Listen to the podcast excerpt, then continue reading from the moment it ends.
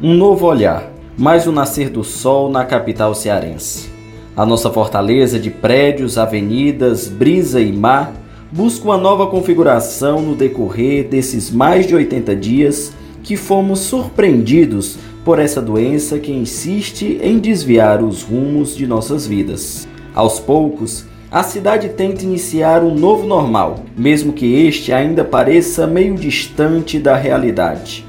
As sirenes que feriam meus ouvidos quando passavam na Avenida 13 de Maio, onde moro, hoje parecem mais silenciosas, menos frequentes, o que também é um respiro ao meu coração aflito e ansioso por mudanças. Aliás, o que mais tenho aprendido no decorrer dessas semanas é me adaptar à imprecisa rotina, sem planos, vivendo um dia por vez.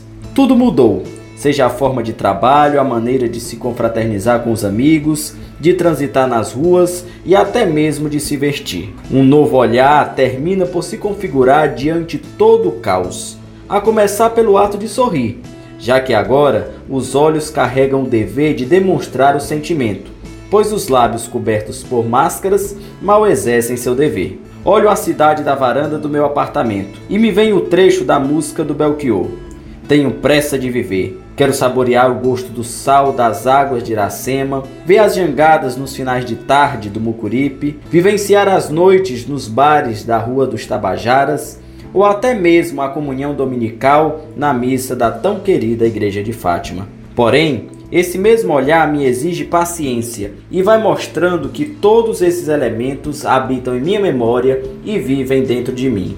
Nestes tempos difíceis, um olhar delicado e leve se torna uma tática de sobrevivência. Olho no espelho já não sou o mesmo. Barba longa, cabelo crescido. Sim, eu que sempre fui tão vaidoso, vou aos poucos me desprendendo dessas amarras. Meu olhar interno prevalece.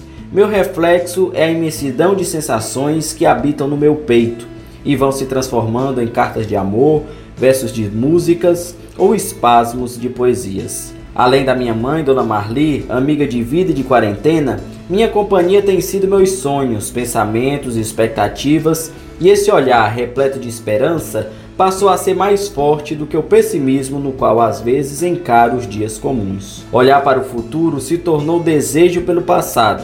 Quero reviver todas as alegrias que vivi nesta vida de tantas surpresas. Me deparo com a vida que agora exige a percepção de detalhes nunca vistos, ou pelo menos não valorizados.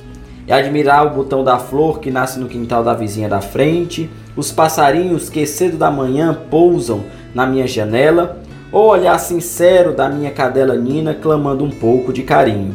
É apreciar o silêncio do vento e, por vezes, parar para escutar o que diz o coração. É ficar atento aos sinais, mesmo que estes não digam nada. A forma de ver a vida se ressignificou assim como os olhos, as metas e o simples. Alimentar saudade virou também uma nova visão de que nossa existência é curta e que o amanhã é sempre uma incógnita.